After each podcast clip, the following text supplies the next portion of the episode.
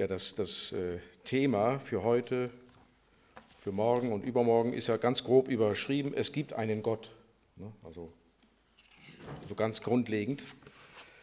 Ähm, ich habe kürzlich erfahren, ich glaube vorgestern soll es gewesen sein, da ist der, der britische Wissenschaftler Stephen Hawking verstorben. Der, das war so ein Kosmologe. Und ja, Kosmologen, die beschäftigen sich mit dem, mit dem Universum und mit allem, was es da drin gibt, so an Materie, an Licht, an, an Energie. Und die stellen natürlich auch Fragen, wo kommt das her und wo geht das Ganze hin? Und der, der Stephen Hawking, der war wohl Atheist. Also der war der Überzeugung, die Entstehung des Universums, das kann man ähm, also mit naturwissenschaftlichen Gesetzen erklären. Und er meinte auch, alles, was jetzt, ich sag mal, diese Welt zusammenhält und bestimmt, das sind Naturgesetze. Und die sind eben so gut, dass sie sogar Leben ermöglichen. Das ist ein grandioser Zufall.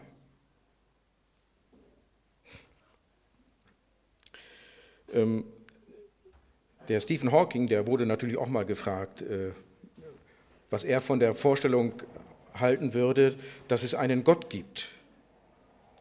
Und da meinte der Hawking wohl nur, ähm, ja, Gott, das ist so ein, ein Name, so ein Wort, das haben sich Menschen ausgedacht und sie bezeichnen damit Dinge, die sie nicht verstehen.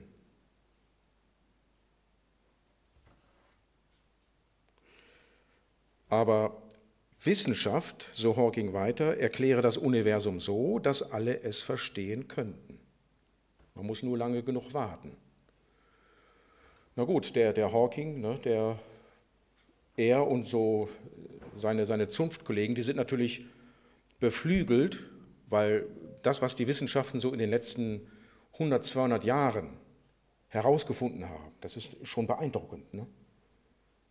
Also was man heute über den, den Aufbau der Materie weiß, wenn man das vergleicht mit vor über 200 Jahren, ist schon erstaunlich. Aber ich, ich frage, äh, wer weiß das? Äh, das sind natürlich die Leute, die sich damit beschäftigen. Ne? Wenn man die einfachen Leute fragt, die wissen heute genauso viel oder genauso wenig wie vor 200 Jahren.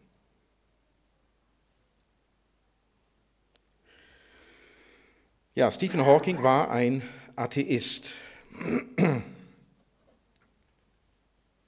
Und als Christen sind wir natürlich Theisten. Auch nicht Deisten. Hat jemand den Begriff schon mal gehört? Deismus? Ja, ist auch alles, äh, nur damit es komplizierter wird. Ne? Äh, also Deisten äh, würden sagen, ja, es gibt einen Gott, der die Welt geschaffen hat. Der hält sich aber ganz zurück. Also der hat die Welt am Anfang so geschaffen, also der hat sie aufgedreht wie so ein Uhrwerk. Und die Naturgesetze, die er da hineingeschaffen hat, die sind so gut, dass die Welt jetzt ohne Gott existiert. Der hat die, der, Gott hat die Welt gemacht, aber er ist jetzt mehr oder weniger abwesend. Er guckt sich das an. Ähm, ja, ist nicht christlich. Ne? Christen glauben, äh, also Gott hat nicht nur die Welt gemacht, sondern der ist auch jetzt äh, gegenwärtig. Ähm, ansonsten bräuchten wir gar nicht beten. Ne? Ein Deist würde sagen, ja, natürlich hört Gott das, aber der wird nicht eingreifen, der wird nie antworten.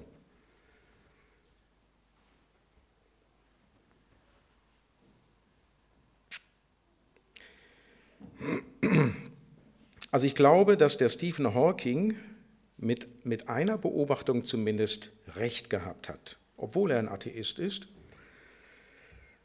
nämlich, äh, dass viele religiöse Menschen, die zimmern sich ihren Gott zurecht.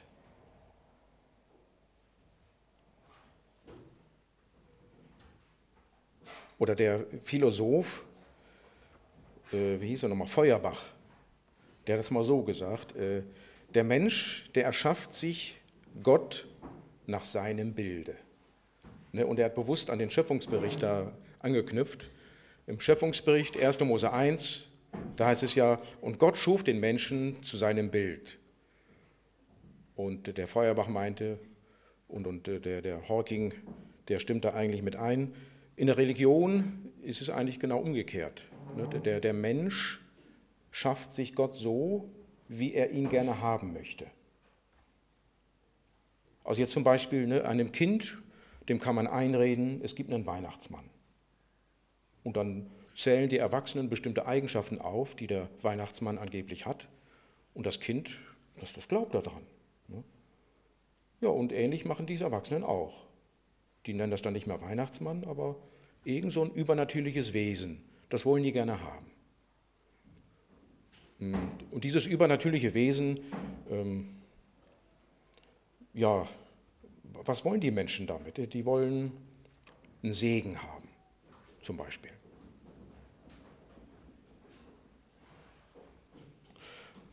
Also mein Großvater zum Beispiel, der war, ja, der war kein Christ. Aber der sagte häufiger, also es ist gut, dass es so einen, so einen Herrgott gibt. Und mit dem Herrgott meinte er so, so ein übernatürliches Wesen. Ähm, also der, der hilft einem schon mal aus der Patsche. Ne, und mein, Großvater war auch überzeugt, dass er nur durch Gottes Segen äh, aus der einen oder anderen Situation an der Front rausgekommen ist.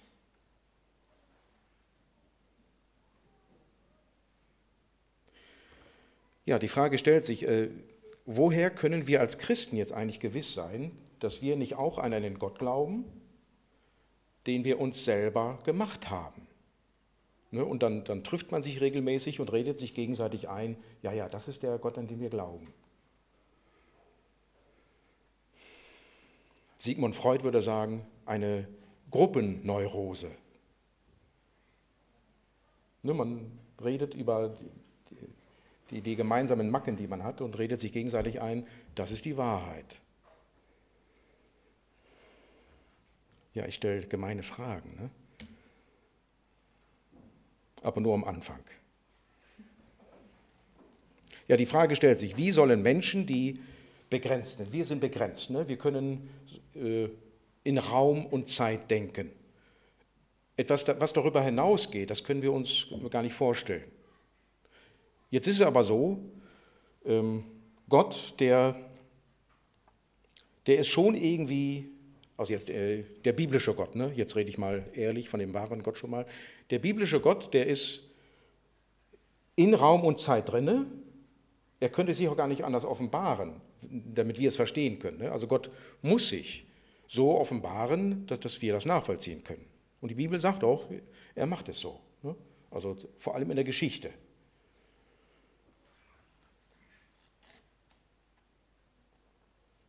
Und doch bleibt es so, dass es äh, bestimmte Aspekte gibt, da bleibt Gott ein Geheimnis.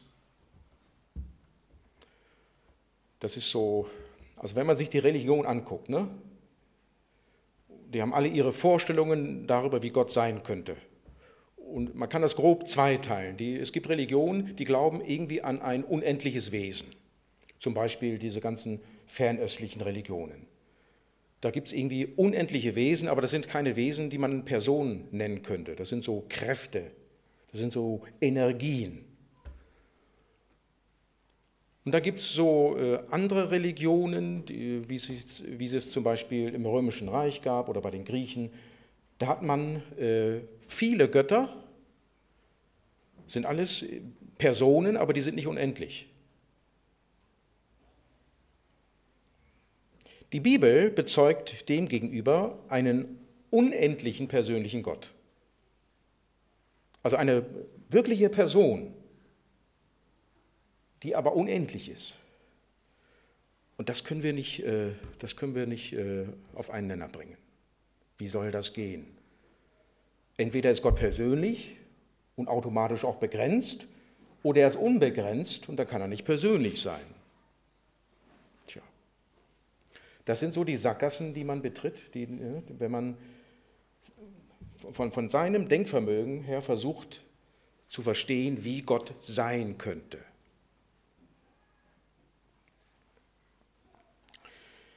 Gut, äh, die Bibel hat einiges über, über Gott zu sagen. Also Gott wird darin als Person offenbar, die bestimmte Eigenschaften hat. Eigenschaften, die wir auf der einen Seite nachvollziehen können, also zum Beispiel ist Gott mächtig. Und das können wir noch nachvollziehen, ne? Gott ist mächtiger als wir, viel mächtiger. Aber er ist sogar allmächtig. Und da fragt man, allmächtig, was ist das denn? Also, ja, also er ist, er ist noch viel mächtiger, als wir uns vorstellen können. Aber wenn die Bibel davon spricht, dass Gott allmächtig ist, dann soll so viel gesagt werden, alles, was er will, kann er tun. Alles, was Gott will, kann er tun. Da kann sich ihm nichts in den Weg stellen. Oder die Bibel bezeugt, dass Gott überall da ist, zum selben Zeitpunkt. Also es können eine Million Menschen zeitgleich zu Gott beten. Und Gott kann jedem Einzelnen so zuhören, als wenn es nur der wäre, der zu ihm betet. Ne, da können wir auch nicht. Also wir, wir können nicht mal zwei Menschen zuhören. Also eine Person, das, das ist äh, das Maximum. Ne, man merkt das dann, ne, wenn man sich mit einer Person unterhält und plötzlich schnappt man so ein paar Stichworte auf aus einem anderen Gespräch nebenan und man merkt schon, äh, das geht nicht. Ich kann jetzt nicht, nicht beiden zuhören.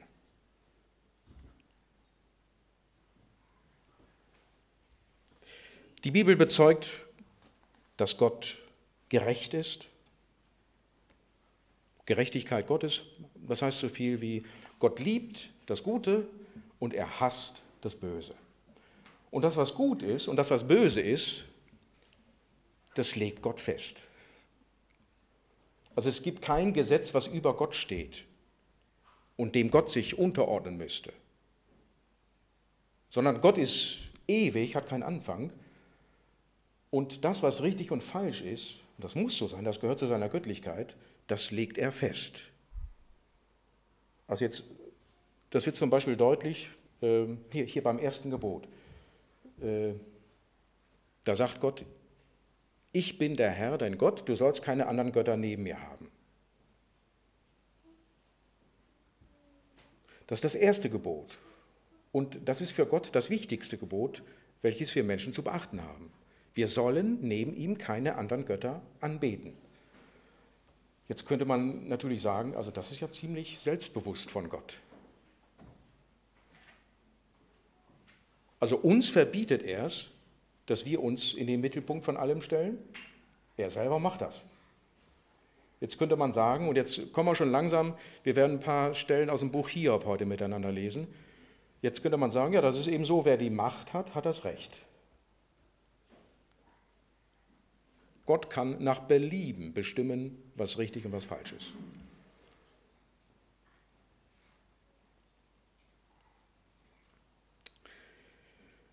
Die Gerechtigkeit Gottes besagt aber, dass, ähm, dass es richtig ist, dass Gott sich in den Mittelpunkt von allem stellt.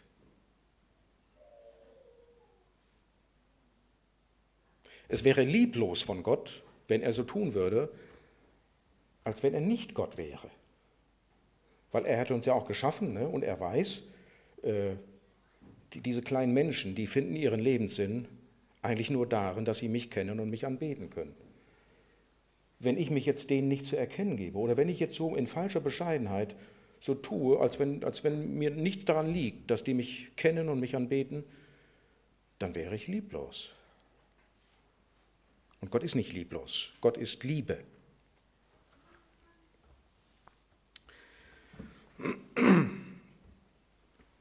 Ja, ich, äh, ich glaube, den, den, ersten Teil oder den nächsten Teil, den kann ich ähm, fast überspringen. Ich äh, habe hier schon mal gepredigt über die ersten Kapitel im Buch Hiob. Das wäre hier das, äh, das nächste, der nächste Abschnitt. Gott ist wertvoller als alle seine Gaben. Aber ich lese noch mal ein paar Stellen aus dem Buch Hiob.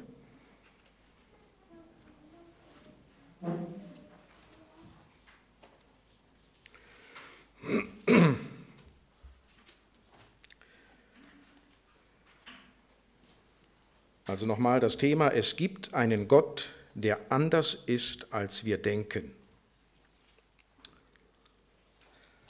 Und hier der Punkt, Gott ist wertvoller als alle seine Gaben. Es lebte einst ein Mann im Lande Uz, Hiob mit Namen. Dieser Mann war untadelig und rechtschaffen. Er fürchtete Gott und mied das Böse.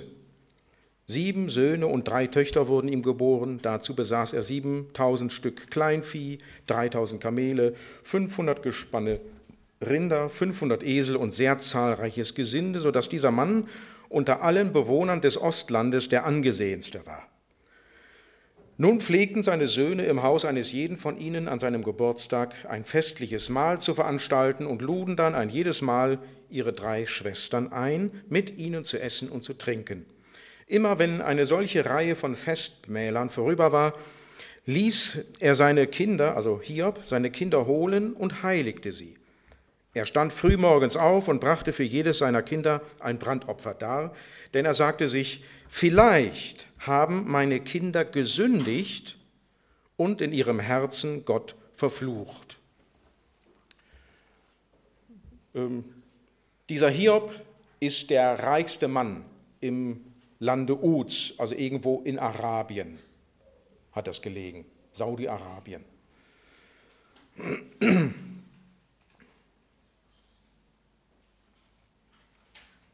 Das ist das Erste, was gesagt wird. Nee, äh, das Erste, was gesagt ist, dieser Hiob, er ist untadelig und rechtschaffen, er fürchtet Gott und aus dieser Furcht vor Gott heraus meidet er das Böse. Furcht Gottes meint, er macht viel Aufheben von Gott. Also er liebt Gott, er vertraut Gott, er hat allergrößte Ehrfurcht vor ihm. Gott hat für ihn das größte Gewicht. Und Gott, der hat den Hiob reich gemacht. Und auch alles schöne Zahlen, sieben Söhne, drei Töchter, zusammen zehn Kinder, 7000 Stück Kleinvieh. Also sehr großen Besitz.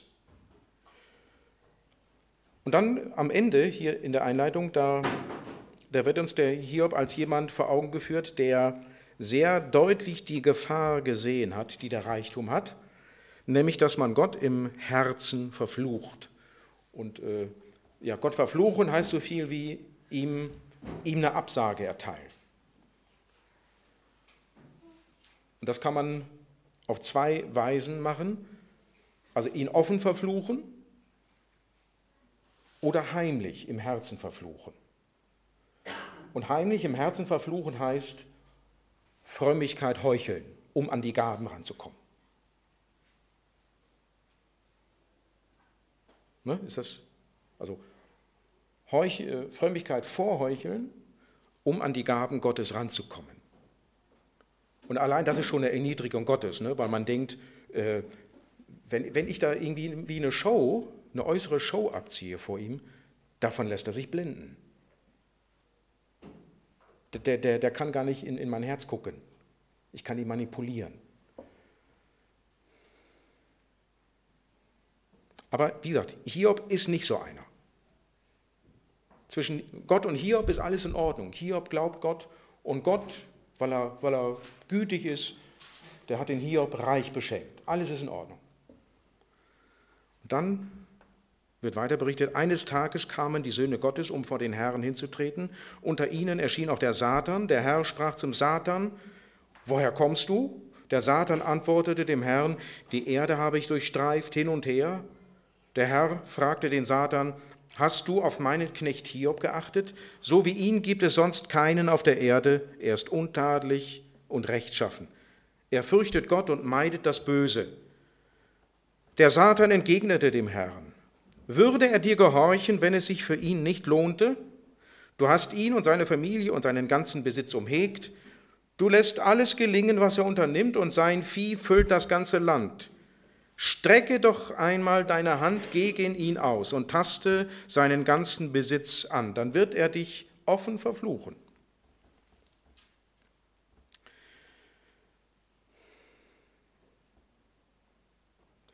Jetzt wissen wir als Leser durch die Einleitung schon, der Satan lügt. Also der, der Satan, der, der Gegenspieler Gottes, darf hier vor Gott vorstellig werden und eine Lüge über Hiob verbreiten. Und jetzt könnte man annehmen, Gott wird ihn in die Schranken weisen. Was erzählt sie hier für Lügen über Hiob? Aber stattdessen lesen wir dann weiter, da sagte der Herr zum Satan, gut, alles, was er besitzt, gebe ich in deine Gewalt. Aber ihn selbst darfst du nicht antasten. Darauf ging der Satan weg vom Angesicht des Herrn.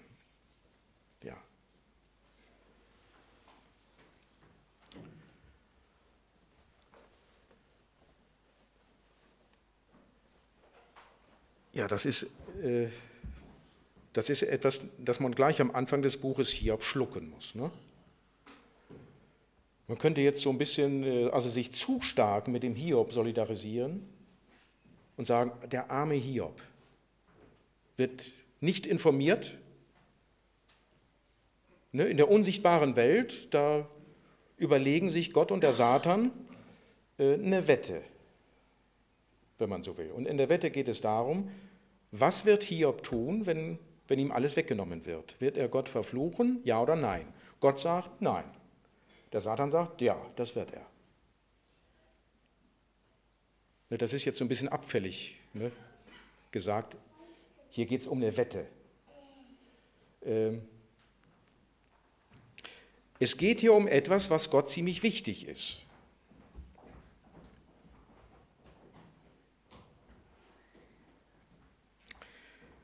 Es geht hier um die Frage, gibt es wenigstens einen Menschen, also Hiob,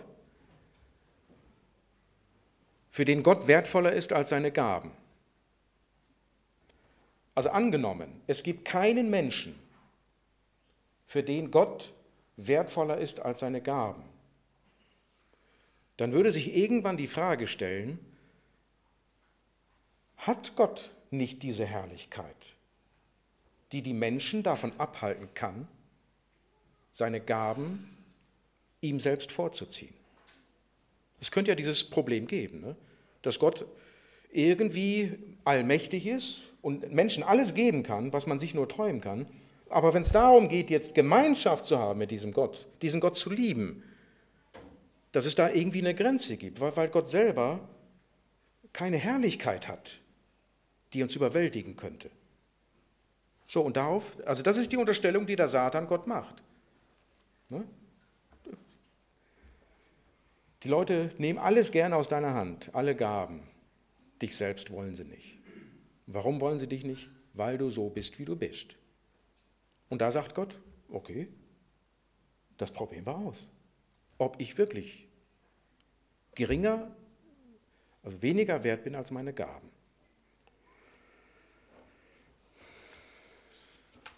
Also man merkt hier schon, das ist irgendwie eine wichtige Frage, weil wenn wir vom ewigen Leben und dergleichen sprechen, also irgendwie im ewigen Leben geht es vor allem um die Gemeinschaft mit Gott. Jedenfalls äh, die, die Bibel macht es so ziemlich klar. Ne? Ist ja auch ein ewiges Leben. Und da muss Gott schon ein gewisses Ausmaß an Herrlichkeit haben, wenn das ewige Leben ein herrliches Leben sein soll.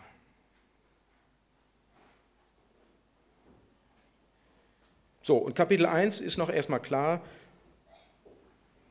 Gott hat Recht mit seinem Urteil über Hiob. Es wird da berichtet, nachdem Hiob alles genommen worden ist, also er hat an einem Tag alle seine zehn Kinder verloren, sind gestorben.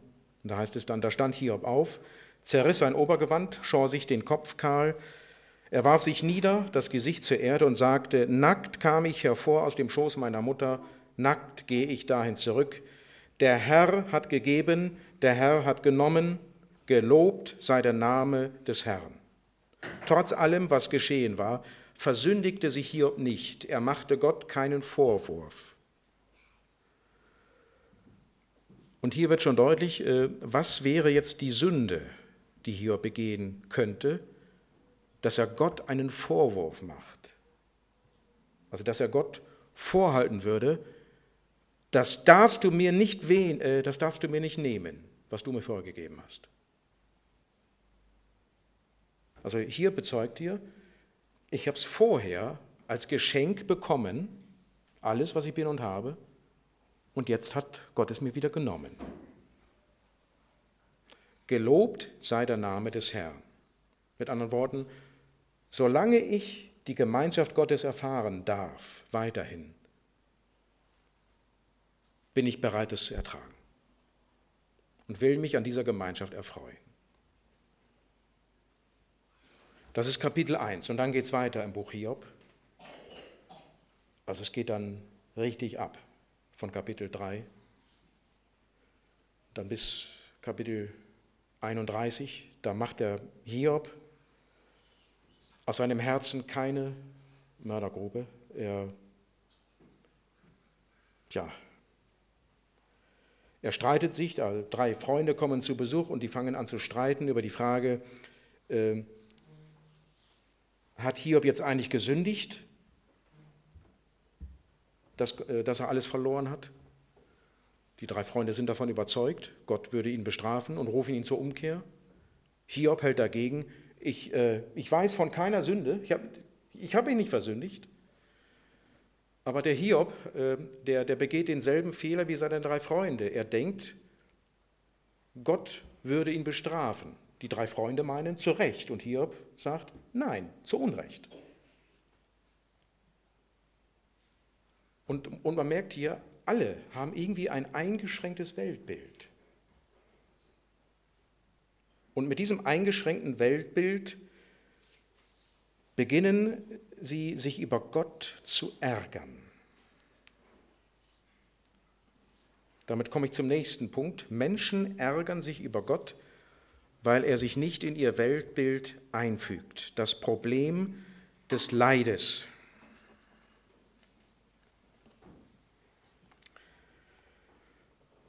Vielleicht hören wir mal rein in so eine Klage von Hiob.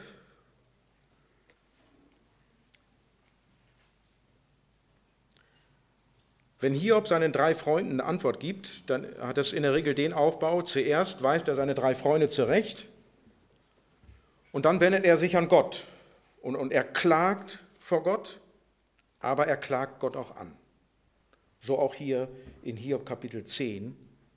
Ich lese mal ein paar Verse daraus. Ich verabscheue mein Leben. Darum ist es mir möglich, meiner Klage freien Lauf zu lassen. Also mit anderen Worten, so viel wie, es ist sowieso, es ist alles egal. Ich, ich, äh, ich bemühe mich nicht mehr darum, so zu tun, als, als, als würde ich, äh, als, als äh, würde ich fromm sein wollen vor Gott. Ist mir, ist mir egal. Ich rede, weil ich verbittert bin. Ich werde zu Gott Folgendes sagen. Behandle mich nicht länger wie einen Schuldigen. Sag mir, warum feindest du mich an? Macht es dir Freude zu unterdrücken, das, was du mit eigenen Händen erarbeitet hast, zu verschmähen, während du angesichts der Pläne von Gottlosen freundlich lächelst? Hast du bloß die Augen eines Menschen? Siehst du die Dinge, wie ein Mensch sie sieht? Sind deine Tage wie die eines Sterblichen, deine Jahre wie die eines Menschen? Oder warum musst du bei mir nach vermeintlicher Ungerechtigkeit suchen, Ausschau halten nach irgendeiner Sünde bei mir? Weil du weißt, dass ich nicht schuldig bin, ist niemand da, der mich aus deiner Gewalt retten könnte. Deine Hände haben mich gebildet, mich gemacht in jeglicher Hinsicht. Aber nun hast du mich verschlungen. Du hast mich wie Ton geformt, erinnerst du dich? Nun aber lässt du mich wieder zu Staub werden. Du hast mich wie Milch hingegossen, hast mich wie Käse gerinnen lassen. Mit Haut und Fleisch hast du mich bekleidet, mit Knochen und Sehnen hast du mich zusammengeflochten, mit Leben und Treue hast du mich beschenkt, deine Fürsorge hat mein Leben bewahrt. Aber etwas hattest du verborgen. Ich weiß, dass du eine geheime Absicht verfolgtest, nämlich die, wenn ich sündigen sollte, würdest du mich genau beobachten und mich nicht von meiner Schuld freisprechen. Sollte ich gesündigt haben, dann wehe mir. Aber auch wenn ich unschuldig sein sollte, dürfte ich mein Haupt nicht erheben. Ich bin ja voller Schande und gesättigt mit Leiden. Und wenn ich mich erheben wollte, würdest du mich wie ein Löwe jagen, so dass man dich aufs Neue bewundert, wegen deines Verhaltens gegen mich. Du stellst immer neue Zeugen gegen mich, deinen Zorn gegen mich vergrößerst du. Ein ständig sich ablösendes Heer kämpft gegen mich.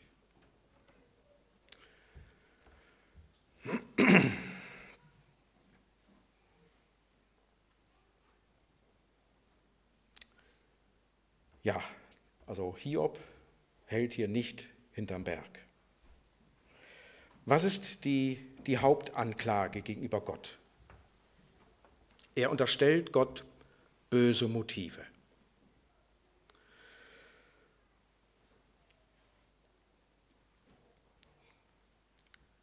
Für, für Hiob ist es so, also es ist, Gott hat es ihm lange Zeit gut gehen lassen.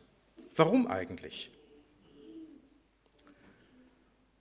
Damit es sich umso schlimmer anfühlt, wenn dann das Leid kommt.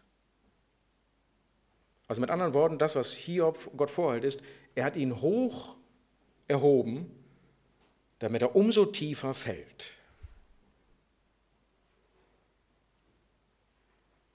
Also das, was Hiob sein Leben lang eigentlich als Treue und Güte Gottes angesehen hat, das verkehrt sich hier.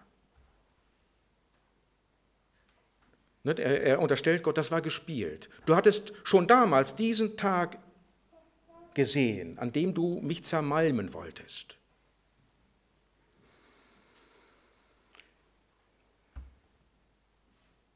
Ja, man, man würde am liebsten dem Hiob hier zurufen, Hiob, ähm, die Sache ist ganz anders. Und man merkt hier schon, also das, und das geht dann so in einer Tour weiter, bis Kapitel 31.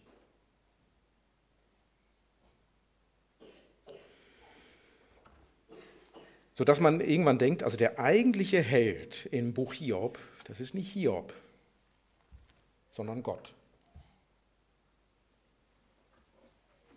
Gott lässt sich das alles bieten. Also bis, bis heute lässt Gott sich das bieten, wenn, wenn Menschen ihm, gerade wenn sie leiden müssen, die übelsten Dinge unterstellen, die übelsten Motive.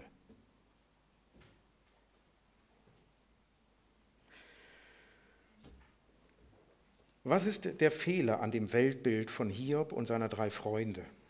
Ja, das ist das Weltbild des strikten Tun-Ergehen-Zusammenhangs. Also die Guten werden belohnt, die Bösen werden bestraft, und zwar in diesem Leben. Wenn das so läuft, dann verhält Gott sich gerecht.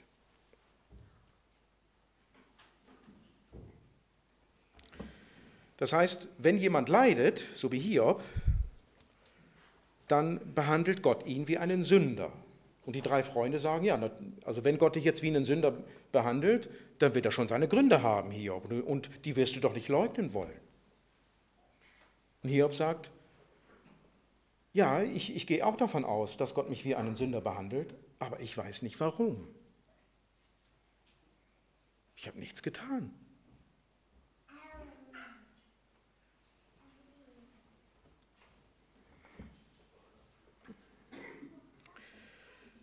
Sowohl die drei Freunde als auch Hiob nehmen fälschlicherweise an,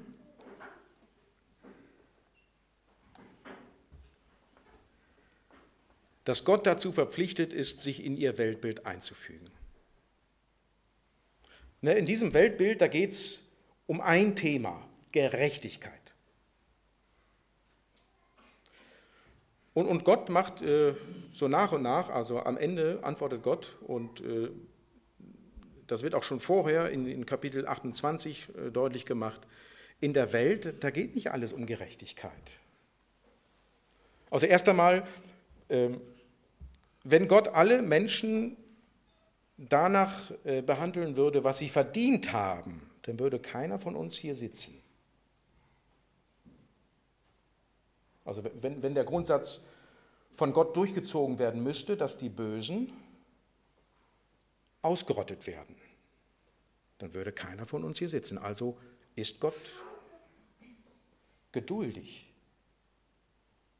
Er ist geduldig mit Menschen, die es nicht verdient haben. Und das hat dann weniger mit Gerechtigkeit zu tun, sondern mit, mit unverdienter Gnade. Ne? Und Gott hat sich entschlossen, in dieser Welt auch unverdiente Gnade zum Zug kommen zu lassen. Ja, es stimmt, Gott ist gerecht.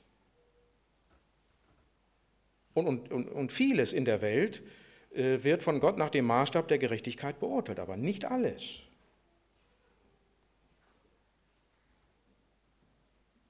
Gibt auch unverdiente Gnade. Gott liebt Sünder. Jetzt nach dem puren Maßstab der Gerechtigkeit dürfte er das gar nicht. Sünder lieben. Ne, Sünder, Sünder verdient es doch eigentlich, äh, bestraft zu werden. Ja, da kann sich jeder von euch äh, mal fragen, auch im, im, im Anschluss an die Klage von Hiob, was hat dich in der Vergangenheit an Gott geärgert? Oder was trägst du Gott möglicherweise bis heute in deinem Herzen nach? Oder anders gefragt, warum hast du nicht diese überschäumende Freude über Gott, die eigentlich normal ist, wenn man ihn kennt? Was ist da, was ist da reingekommen?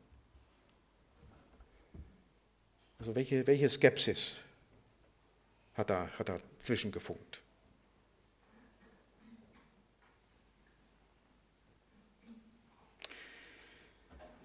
Der nächste Punkt. Du bist weise, wenn du Gott so akzeptierst, wie er sich dir offenbart. Da gehen wir jetzt schon ein paar Kapitel weiter. Im Buch Hiob, Kapitel 28. Und Kapitel 28, das ist so ein Kapitel, das dient der Orientierung für den Leser. Da ist man auch als Leser zwischendurch weiß man kaum noch, oh, was, was, was geht hier eigentlich ab? Also ne, bei den drei Freunden weiß man schon, ja, die, sind, äh, die haben natürlich Unrecht. Und bei Hiob, da weiß man manchmal nicht, ist das jetzt, äh, ist das jetzt richtig, was er sagt? Ist das falsch?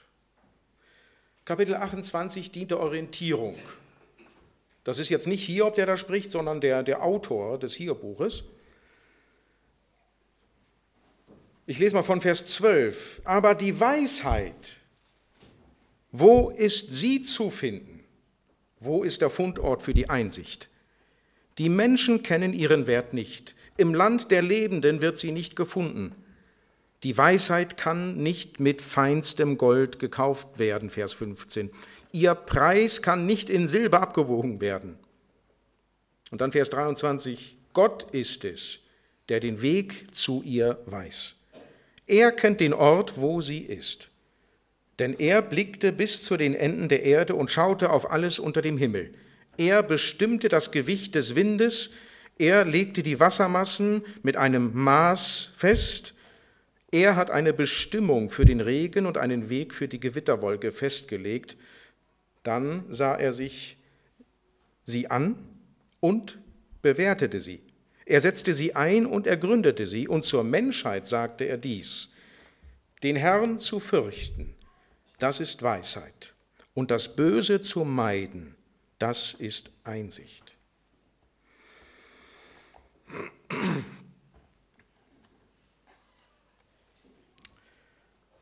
Den Herrn zu fürchten, das ist Weisheit und das Böse zu meiden, das ist Einsicht.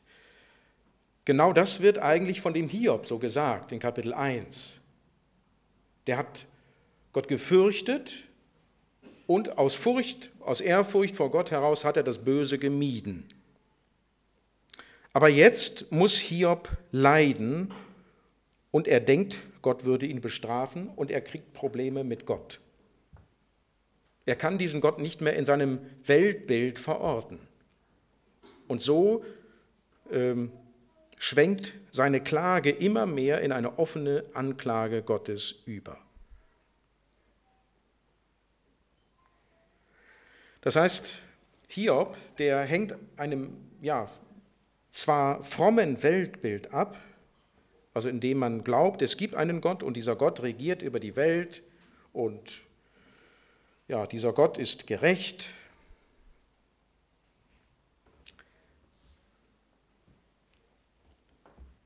Aber irgendwie kann Hiob diesen Gott nicht mehr ehren. Er kann ihn nicht mehr fürchten in dem, in dem Ausmaß, wie es dieser Gott verdient. Warum? Weil Hiob angesichts seines eigenen Falles zu wenig Weisheit hat.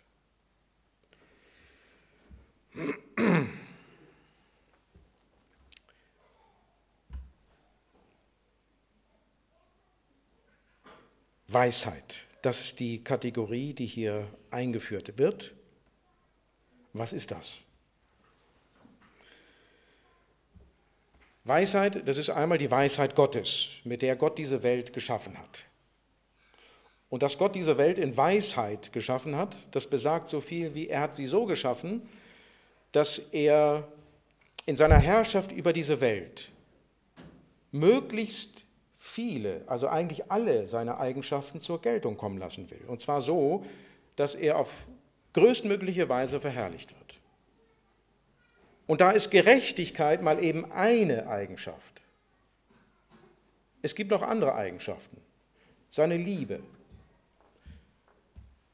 seine, seine Unabhängigkeit, seine, seine freie Gnade.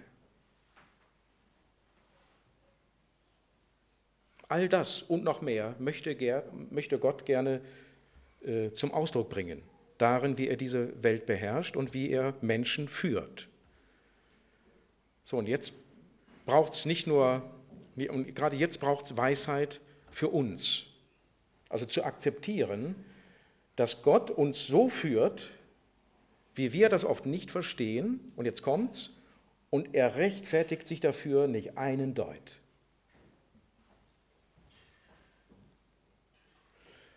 Also Gott sagt uns, natürlich sagt er uns, du, du kannst mir vertrauen. Ne? Und dann auch so ein Vers wie Römer 8, Vers 28. Wir wissen, dass denen, die Gott lieben, alle Dinge zum Guten dienen müssen. Das, das können wir wissen. Mehr aber nicht. Also Gott wird nie anfangen, uns jedes Detail, das wir nicht verstehen, aufzulösen. Warum bin ich jetzt krank geworden? Habe ich zu wenig gebetet? Habe ich gesündigt? Und wenn, wenn das nicht der Fall ist, äh, ja, warum machst du das dann trotzdem? Du bist ungerecht. Warum gibst du mir erst Dinge und dann nimmst du mir sie wieder? Also so nach dem Motto, ich gewöhne mich an die Dinge, an die guten Gaben, die du mir gegeben hast, und dann nimmst du sie mir wieder. Dann gib sie mir doch erst gar nicht, weil so, so tut es noch mehr weh. Und also eigentlich äh, erfährt das jeder von uns. Ne? So der, der typische Lebenslauf, wir, wir, wir wachsen hinein in dieses Leben mit, mit, äh, mit einer Lebenslust, mit, mit einer jugendlichen Kraft, ja, und dann wird es weniger. Irgendwann liegt jeder von uns im Sterbebett. Also wenn er nicht durch einen Unfall stirbt. Irgendwann ist jeder dran. Warum macht Gott das so? Das ist irgendwie doch, ja, schmerzhaft, entehrend. Gott ist offensichtlich der Meinung, dass diese Erfahrung auch für die, die mit ihm durch den Glauben verbunden sind, gut ist sonst würde er es nicht machen. Also es scheint in Gottes Augen gut zu sein, dass äh, Christen es in diesem Leben lernen, Gott angesichts von, von Leid und von Bosheit zu dienen. Und zwar mit Freude.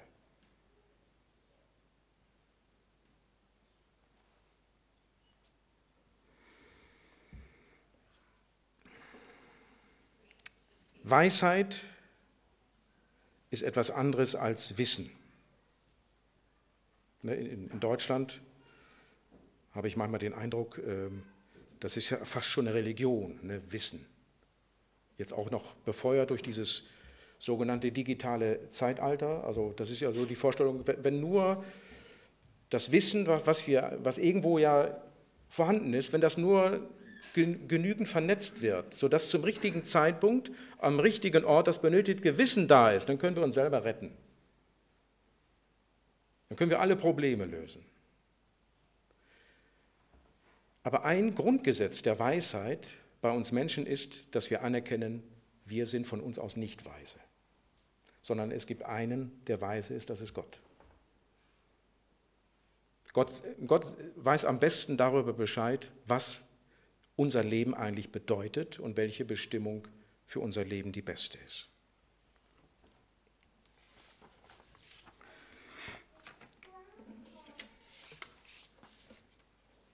Ich komme zum letzten Punkt. Gott wird sich vor dir niemals rechtfertigen und gerade so bleibt er ein Gott, den du mit Freude anbeten kannst. Ich sage es nochmal. Gott wird sich vor dir niemals rechtfertigen und gerade so bleibt er ein Gott, den du mit Freude anbeten kannst.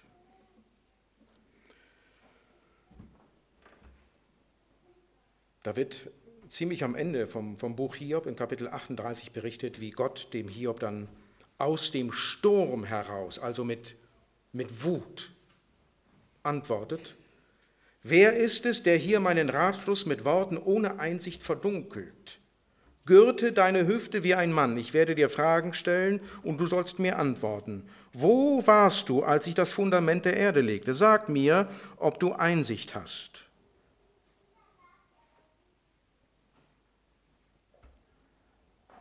Also hier hält Gott dem Hiob vor Augen, Hiob, warst du dabei, als ich, diese, als ich äh, die, die Grundpfeiler dieser Welt geschaffen habe? Also damals am Anfang. Warst du dabei? Oder noch weiter gefragt, habe ich dich damals gefragt, wie das am besten zu machen sei? Nee, ne? Was glaubst du denn, äh, wer ich bin und wer du bist, dass ich jetzt damit anfange, mich vor dir zu rechtfertigen? Oder Kapitel 40, Vers 8. Willst du wirklich mein Recht in diesem Rechtsfall für ungültig erklären? Willst du mich verurteilen, damit du gerecht dastehst? Ja, das ist der, das ist der eigentliche Hauptvorwurf, den Gott Hiob macht. Also ein Stück weit bleibt das Urteil aus Kapitel 1 bestehen. Ne? Hiob ist ein Gerechter, der Gott fürchtet und Gott dient. Aber durch seinen Fall, nämlich dass er, dass er leiden muss, da entscheidet Hiob sich irgendwann, seine Gerechtigkeit über die Gerechtigkeit Gottes zu stellen. Weil in seinem Weltbild ist nur für eine Gerechtigkeit von beiden Platz. Das ist wie, wie, so, wie so ein Dreieck, dieses Weltbild. Ne? Tun, Ergehen, Zusammenhang, die Guten werden belohnt, die Bösen werden bestraft. Hiob wird bestraft, ist aber gerecht. Also muss Gott ungerecht sein. Der Fall von Hiob zwingt dazu, dass eins von diesen dreien raus muss aus diesem hermeneutischen Dreieck. Und keiner kommt darauf, von den Menschen, von den drei Freunden, Hiob auch nicht, dass es diese Weltanschauung vom strikten Tun-Ergehen-Zusammenhang ist. Die, die ist einfach zu, zu banal.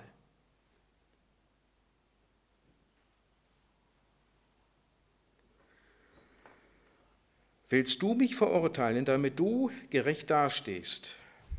Ja, also wir haben es hier mit einem Gott zu tun, wenn man das jetzt mal auf sich wirken lässt. Also das, was Gott dem Hiob eigentlich sagt, ist folgendes. Hiob, leg dich nicht mit mir an.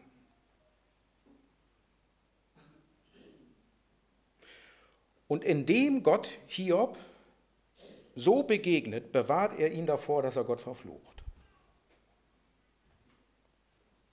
Und so behält Gott gleichzeitig Recht über Hiob. Am Ende sagt Gott sogar über Hiob, äh, dass, dass er gerecht, geredet hat über Gott, recht über Gott geredet hat, im Gegensatz zu seinen drei Freunden. Und man fragt sich dann, äh, wie passt das denn jetzt? Also Gott hat Hiob doch gerade zurechtgewiesen. In welcher Hinsicht hat Hiob denn jetzt recht geredet über Gott? In einer Hinsicht hat er recht geredet. Und zwar in folgender. Hiob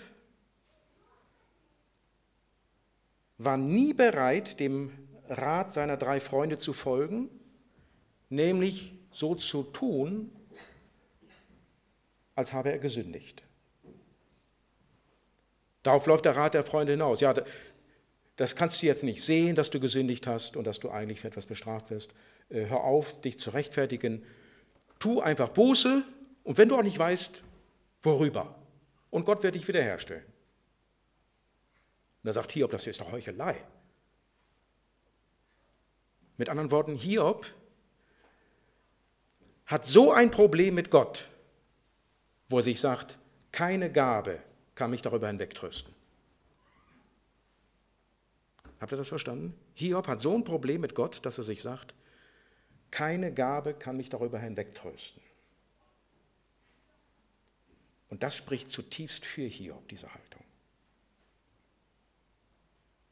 Also, ne, da kann sich jeder von euch fragen, äh, also wenn du richtig in Anfechtung bist einmal und, und wirklich an, an grundlegenden Dingen zweifelst, die Gott und, und seine Herrschaft über dein Leben betreffen, ähm, bist du da zu schnell ruhig zu stellen.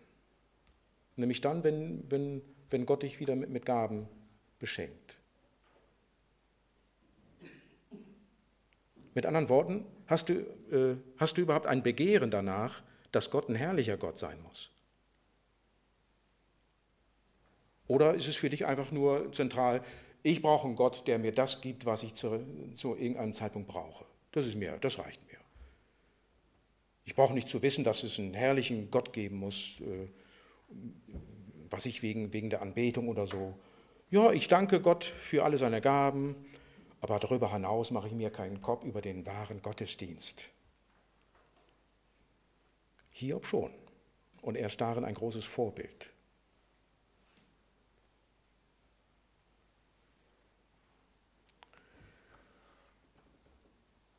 Ja, äh, Gott liebt den Hiob, Gott liebt jeden von uns.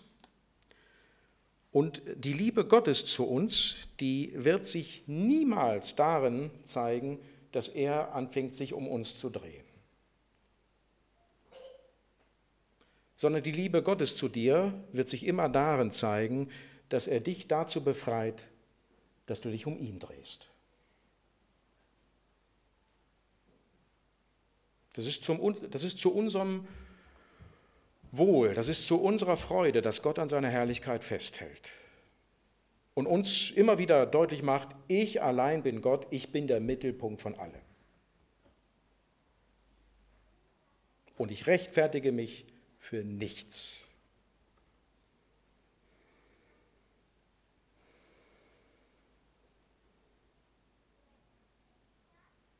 Tja, wie passt, wie, wie passt das? Also was wir jetzt äh, uns hier anhand des Buches Hiob vor Augen geführt haben, wie passt das mit Johannes 3, Vers 16 zusammen. So sehr hat Gott die Welt geliebt, dass er seinen einzigen Sohn gab, damit alle, die an ihn glauben, nicht verloren gehen, sondern das ewige Leben haben.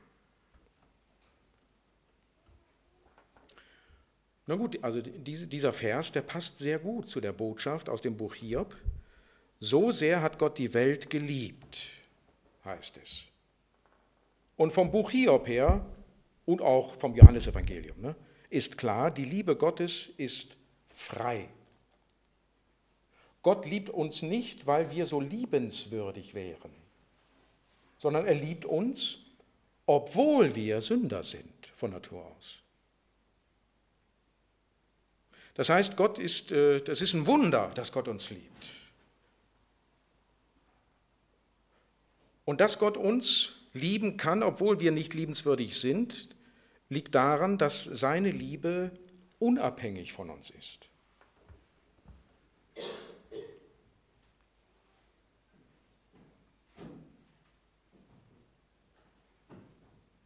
So sehr hat Gott die Welt geliebt, dass er seinen einzigen Sohn gab.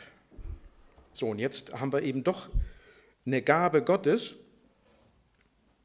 seinen einzigen Sohn. Und hier ist das Wunder, hier kommen Gabe und Gott zusammen. Also die, die Gabe, die Gott hier gibt, das ist nicht irgendeine Gabe, sondern das ist er selbst. Und hier haben wir den entscheidenden Hinweis darauf, was das wahre Leben eigentlich beinhaltet. Gott zu empfangen in seinem Sohn Jesus Christus. Also die Gabe von Gott zu ersehnen, wo er selbst mit allem, was er ist und hat, gegenwärtig ist. Und das ist sein menschgewordener Sohn Jesus Christus.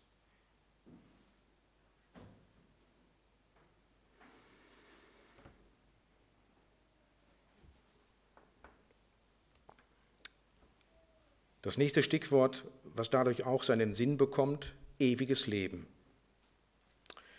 Ewiges Leben, das ist in der Bibel äh, gleichbedeutend mit wahres Leben. Das heißt, es geht gar nicht so sehr darum, die, die Dauer dieses Lebens zum Ausdruck zu bringen. Also das ewige Leben hört nicht auf, ne? aber was, was besagt das schon? Also wenn das kein schönes Leben ist, dann wird dieses ewige Leben irgendwann zur Hölle. Ne? Das ewige Leben muss so schön sein, dass man nie möchte, dass es aufhört. Und dieses Leben, dieses ewige Leben kann nur dann so schön sein, dass, es, dass, dass wir nie wollen werden, dass es aufhört, wenn Gott im Mittelpunkt steht. Und Gott sagt, jawohl, ich mache das. Ich stelle mich für alle Ewigkeit für euch in den Mittelpunkt. Ich werde euch in alle Ewigkeit aufrufen, kommt her zu mir. Empfangt von mir alle guten Gaben, lasst euch von meiner Liebe durchdringen und umhüllen und betet mich in Ewigkeit an. Ne? Und Gott würde dann, Gott braucht das nicht. Gott braucht das nicht, dass wir ihn loben, ihn anbeten. Aber er, er, er weiß, äh, wir brauchen das, damit unser Leben einen Sinn hat. Merkt ihr, wie, wie das zusammenkommt? Die Liebe Gottes und sein, sein vehementer Anspruch, Gott zu sein, das widerspricht sich überhaupt nicht.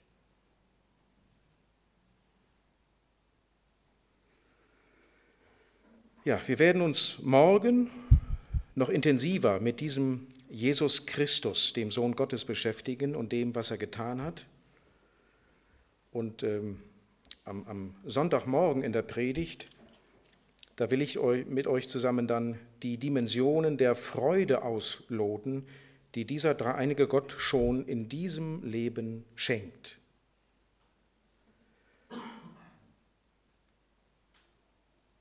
Ich schließe mit, mit dem, was, was Martin Luther einmal gesagt hat. In seinem Sohn Jesus Christus, da kommt Gott dir so nahe, er ist dir näher als du der selbst bist.